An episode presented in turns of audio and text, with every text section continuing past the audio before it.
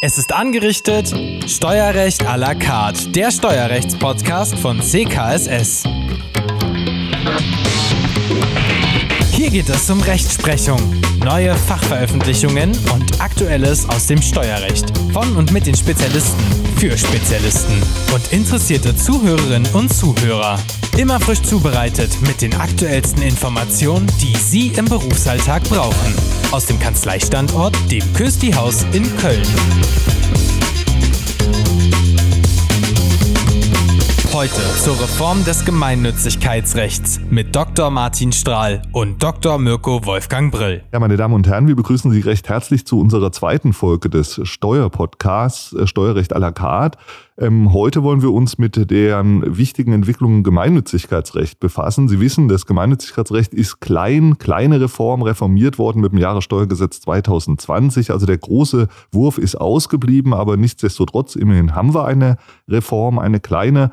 Und die Finanzverwaltung hat sich sogar schon geäußert mittels BMF-Schreiben vom 6.8.2021. Da munkelt man gegenwärtig, das BMF-Schreiben hat ja bestimmte Punkte, über die man diskutiert und man munkelt, dass dieses Schreiben neu verhandelt wird. Da ist der Zeitpunkt noch nicht ganz klar, aber man, ähm, man munkelt ebenfalls da auch wieder, dass da möglicherweise was im Laufe des November geschehen wird. Aber alles das ist ähm, allgemein nur Einführung. Viel genauer möchte ich mich jetzt unterhalten mit meinem Kanzleipartner Kollegen, Herrn Dr. Martin Strahl. Herr Dr. Strahl ist Steuerberater und ähm, ich möchte ihn ein paar Fragen stellen zu dieser Problematik, also Gemeinnützigkeitsrechtsreform. Und hallo, guten Morgen, Herr Dr. Strahl. Und ich würde direkt eine erste Frage an Sie richten. Das ist, was sticht denn aus dem Reformpaket zur Gemeinnützigkeit Ihrer Auffassung nach besonders hervor?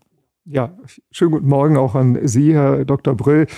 Ähm, es ist so, wir haben äh, mit äh, dem kleinen Reformpaket äh, zunächst mal einige neue steuerbegünstigte Zwecke bekommen, auch nicht in der Breite, wie man das zunächst mal erwartet hatte, aber da ist doch das eine oder andere schon für die Praxis relevante dabei, zum Beispiel Förderung des Klimaschutzes oder auch Förderung der Ortsverschönerung.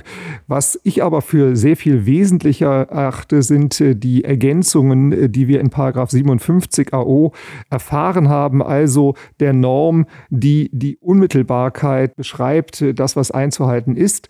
Und da ist in Absatz 3 das Kooperationsprivileg neu geregelt worden und in Absatz 4 das Holdingprivileg. Was bedeutet das? Kooperationsprivileg erlaubt es jetzt einer gemeinnützigen Körperschaft oder Vermögensmasse mit einer sagen wir mal, Ausgründung zu kooperieren. Das muss aber nicht unbedingt eine Ausgründung sein, die jetzt ihrem wirtschaftlichen Tun nach, dem Grunde nach, gar nichts Gemeinnütziges, Steuerbegünstigtes erbringt. Also das klassische Beispiel ist hier die Wäscherei GmbH eines Krankenhauses etwa. Aber dadurch, dass sie planmäßig mit einer gemeinnützigen Körperschaft oder Vermögensmasse zusammenwirkt, kann sie jetzt allein aufgrund dieses planmäßigen Zusammenwirkens auch als steuerbegünstigt errichtet werden. Also es kommt hier auf die Kooperation an und nicht auf in isolierter Betrachtung das Tun. Das zweite, das Holding-Privileg gestattet es jetzt eine, sagen wir mal beispielsweise Zwischenholding als gemeinnützig zu errichten für die dann die Voraussetzung besteht, dass sie ausschließlich von Gesetzes wegen ausschließlich an steuerbegünstigten Körperschaften beteiligt ist. Da muss man sich nicht mehr danach strecken, wie man das in der Vergangenheit immer getan hat, dass man der Holding selbst auch noch ein gemeinnütziges Tun auferlegt. Zum Beispiel, sie errichtet als Mittelbeschaffungskörperschaft alleine dadurch, dass sie nur Beteiligungen hält an steuerbegünstigten Körperschaften, kann man sie auch als steuerbegünstigt errichten. Und das Dritte, was man noch benennen kann in diesem Zusammenhang also die Folgen aus der kleinen Gemeinnützigkeitsreform.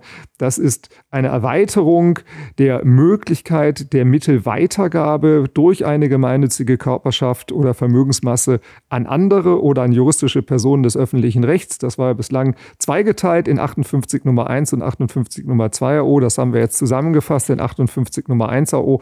Es können Mittel weitergegeben werden. Fast alle, ja, dafür brauche ich auch keine satzungsmäßige Regelung. Nur wenn alleiniger Zweck der Körperschaft ist, Mittel weiterzugeben, dann muss das noch in der Satzung stehen. Was in dem Zusammenhang auch noch ganz wichtig ist, letzter Punkt, äh, ist der 58a AO, der jetzt gesetzlich einen Vertrauensschutz für die Mittelweitergabe vorsieht, einer gemeinnützigen Körperschaft an eine andere. Da hatten wir ja früher immer das Problem, dass die Mittel weitergebende Körperschaft sicherstellen musste, die Mittel, die sie weitergibt, werden dann auch zeitnah für steuerbegünstigte Zwecke verwendet, sonst war sie womöglich wegen einer Mittelfehlverwendung selbst in ihrer Gemeinde Gemeinnützigkeit hier bedroht. Das ist jetzt alles nicht mehr erforderlich. Ich muss mir nur noch vorlegen lassen den Freistellungsbescheid oder wenn er noch nicht da ist, den 60a-Bescheid jener Körperschaft, an die ich die Mittel weiterleite und es ist alles gut.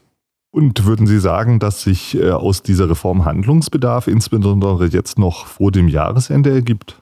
Ja, das ist in der Tat nach dem gegenwärtigen Stand äh, zu bejahen, gerade im Hinblick auf das Kooperationsprivileg. Denn es ist ja so, dass ähm, wir die Gemeinnützigkeit jetzt im ertragsteuerlichen Sinne, also die Befreiung von der Körperschaftssteuer und von der Gewerbesteuer nach AJO zu Paragraph 60 Nummer 7 nur erlangen können, wenn die satzungsmäßigen Voraussetzungen während des ganzen Jahres gegeben sind. Ja, und ob zwar das Jahressteuergesetz 2020, welches erst im Dezember 2020 in Kraft getreten ist, äh, hier eine Anwendungsregelung vorsieht ab dem 29.12.2020, soweit ich hier das richtig richtig erinnere, haben wir jetzt natürlich das Problem, für das Jahr 2020 haben wir keine satzungsmäßige Änderung herbeiführen können für das ganze Jahr. Jetzt im Jahre 2021 schaffen wir das vielleicht im Hinblick auf 2022. Aber dann muss es eben so sein, dass vom Gesetzeswortlaut schon äh, die kooperierende Gesellschaft ihre Satzung dahingehend ändern muss im Jahre 2021, dass das planmäßige Zusammenwirken mit der anderen Körperschaft in die Satzung aufgenommen wird und Herr Dr. Brill, darauf haben Sie ja vorhin angesprochen. Die Finanzverwaltung verlangt bislang in der vorliegenden Fassung der Änderung des äh, AJO äh, im Hinblick auf die Gemeinnützigkeitsreform äh, zu Paragraph 57, dass nicht nur die Satzung angepasst wird der kooperierenden Gesellschaft, sondern auch jener Gesellschaft, die die Beteiligung jetzt etwa hält an der kooperierenden Gesellschaft, also jener Gesellschaft, jenes Vereins, jener Stiftung, die für sich schon gemeinnützig ist. Ja, also dieses Erfordernis eines einer doppelten Satzungsergänzung lässt sich nach meinem Dafürhalten nicht aus dem Gesetz entnehmen. Vielleicht wird dahingehend noch einmal das BMF-Schreiben jetzt angepasst, ja, aber solange das nicht der Fall ist und wer jetzt mit Sicherheit handeln möchte auf das Jahr 2020 2022 gerichtet, der muss eben dafür sorgen, dass wir die Satzungsänderung hier durchführen, noch im Jahre 2021 bei der kooperierenden Gesellschaft wie auch bei der ohnehin schon gemeinnützigen Obergesellschaft. Da haben wir noch ein besonderes Problem, das nämlich äh, sich aus der Rechtsprechung ergibt, dass die Satzungsänderung konstitutiv ist. Das heißt, sie wirkt erst, wenn sie im Vereinsregister eingetragen ist. Und das Gleiche gilt auch, wenn ich es jetzt zu tun habe, etwa mit einer gemeinnützigen GmbH. Da stehen ja auch die gemeinnützigen Zwecke im Handelsregister. Das heißt, auch hier ist die Eintragung konstitutiv. Man muss also nicht nur in diesem Jahr, wenn man ab dem nächsten Jahr vom Kooperationsprivileg hier tatsächlich profitieren möchte, die Satzung ändern beider beteiligten Gesellschaften. Das können ja noch sehr viel mehr sein, wenn ich gerade so an Krankenhäuser denke und die ganzen Verbundgesellschaften, sondern sondern sämtliche Satzungsänderungen müssen dann auch noch im Vereinsregister oder je nach Rechtsform im Handelsregister eingetragen sein, wenn das Ganze ab dem nächsten Jahr wirken soll. Und das macht jetzt dann schon erforderlich, dass man eilig handelt, ja, dass die Satzung beschlossen wird, dass man zum Notar geht äh, und das entsprechend anmeldet und dann auch möglichst noch eine gute Connection hat zum Vereinsregister oder Handelsregister, dass die Eintragung auch noch vollzogen wird. Ja, Herr Dr. Schrahl, vielen Dank. Damit haben Sie ebenfalls auch schon eine wichtige neue Entscheidung des BFH angesprochen. Äh, wo sehen Sie weitere Tendenzen, die in der Praxis berücksichtigt werden sollen? Ja, also aus dieser eben schon angesprochenen Entscheidung des BFH ergibt sich auch, wenn ich jetzt also mir den neuen Katalog angucke der steuerbegünstigten Zwecke, der erweitert worden ist, wie eben schon gesagt, durch das Jahressteuergesetz 2020, dass ich, wenn ich jetzt als gemeinnützige Körperschaft einen weiteren Zweck aufnehmen möchte, Mittel dafür erst verwenden darf, wenn dieser neue Zweck nicht nur in der Satzung steht, sondern die entsprechende geänderte Satzung dann auch im Vereinsregister eingetragen ist. Ja, wenn ich vorher Mittel dafür verwende, also beispielsweise ich bin bislang tätig im Rahmen der Förderung der Entwicklungszusammenarbeit und möchte jetzt auch Klimaschutz betreiben, ja, und ich gebe Mittel für den Klimaschutz aus, bevor das Ganze eingetragen ist im Vereins- oder Handelsregister, dann wäre das ein Verstoß gegen das Ausschließlichkeitsgebot. Und obwohl ich Gutes tue, ja, und mich im Rahmen dessen verhalte, was das Gesetz vorgibt, wäre trotzdem die Gemeinnützigkeit weg. Also das ist schon ein ziemlicher Hammer, der sich auch aus diesem Urteil ergibt. Zweite ganz wichtige Maßgröße und man kann eigentlich mal an der Stelle sagen, also der BFH beschäftigt sich in letzter Zeit sehr stark mit gemeinnützigen Körperschaften und warum Tut er das? Ja, weil die entsprechenden Streitfälle bei ihm ankommen. Ja, das bedeutet, die Finanzverwaltung greift das mehr und mehr auf. Zweite wichtige Größe, die wir uns vor Augen führen müssen.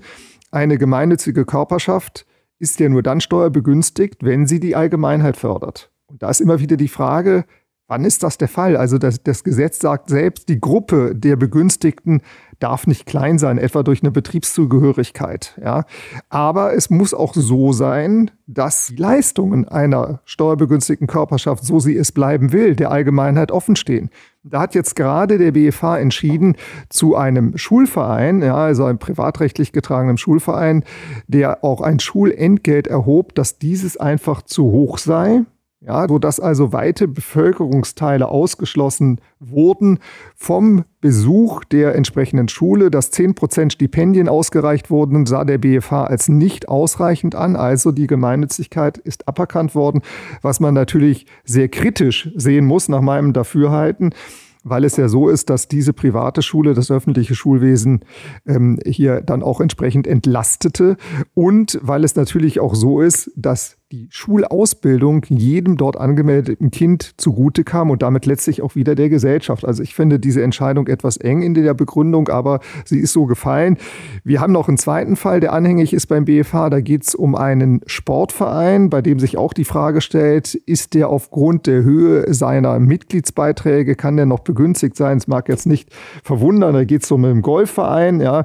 Und in erster Instanz, das ist sehr interessant, hat das Finanzgericht Berlin-Brandenburg entschieden. Also sicherlich kann der begünstigt sein, weil ich einfach mich auch fragen muss, ja, kostspieliger Sport, da müssen auch höhere Beiträge äh, äh verlangt werden. Also es geht hier allgemein um die Förderung des Sports.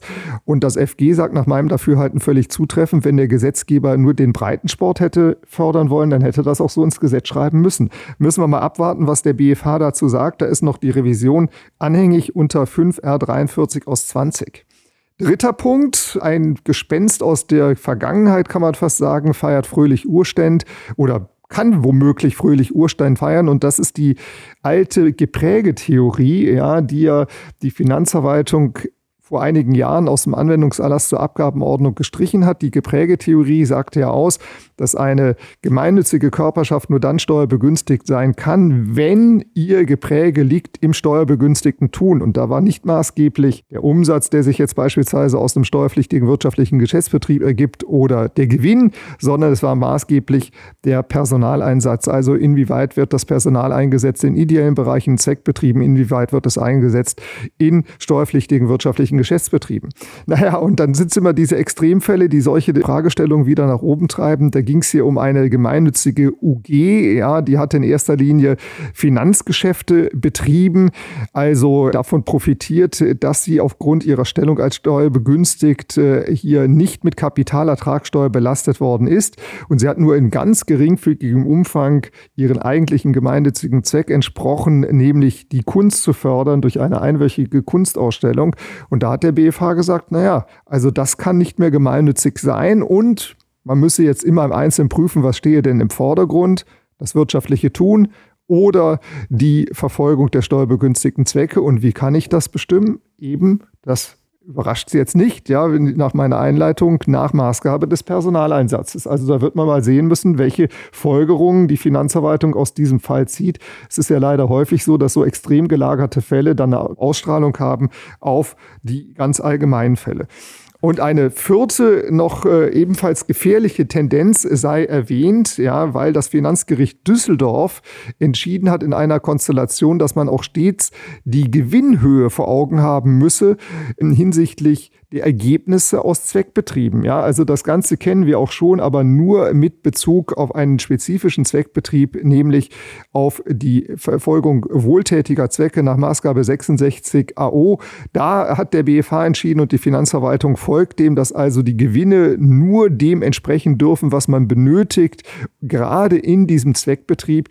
Und jetzt stellt sich auf einmal die Frage, hier ging es in der Entscheidung des Finanzgerichtes Düsseldorf um ganz andere Zweckbetriebe, also allgemeines Zweckbetriebsmerkmal nach 65 AO, ob es denn nicht auch so sei, dass ganz generell Gewinne, die in Anführungszeichen zu hoch sind, also die das übersteigen, was im jeweiligen Zweckbetrieb als investiver Bedarf da ist, dass die nicht äh, oder dass die sprechen dann gegen den Status als gemeinnützige Körperschaft. Hintergrund war hier eine Konkurrentenklage. Da hat jemand gesagt, also die gemeinnützige Körperschaft ist in meinem Tätigkeitsfeld tätig, die bietet viel billiger an. Das kann sie nur tun, weil sie hier steuerbegünstigt ist. Ja, und äh, die gemeinnützige Körperschaft hat dem entgegengehalten, naja, die müssen so teuer anbieten, weil die Geschäftsführung da so viel verdient. Ja, das hat das Finanzgericht Düsseldorf nicht interessiert. Es hat in der Tat gesagt, also zu hohe Gewinne stehen der Steuerbegünstigung entgegen.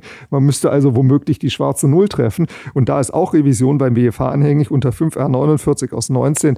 Das ist eine für die Praxis extremst wichtige Entscheidung, die uns da bevorsteht, weil sie, je nachdem, wie sie ausfällt, bei vielen steuerbegünstigten Körperschaften die Steuerbegünstigung ins Wackeln bringen könnte. Ja, vielen Dank, Herr Strahl, für die wertvollen Anmerkungen aus der Praxis. Sie sehen, meine Damen und Herren, auch im Gemeinnützigkeitsrecht bleibt und wird es zunehmend spannend. Ja, damit wären wir am Ende unserer heutigen Folge des Podcasts. Wir danken für Ihre Aufmerksamkeit und Ihr Zuhören und wünschen Ihnen weiterhin viel Erfolg bei der steuerlichen Beratung oder bei der steuerlichen Gestaltung. Vielen Dank und viele Grüße aus Köln, aus dem Küsti-Haus des CKSS-Beratungsteams.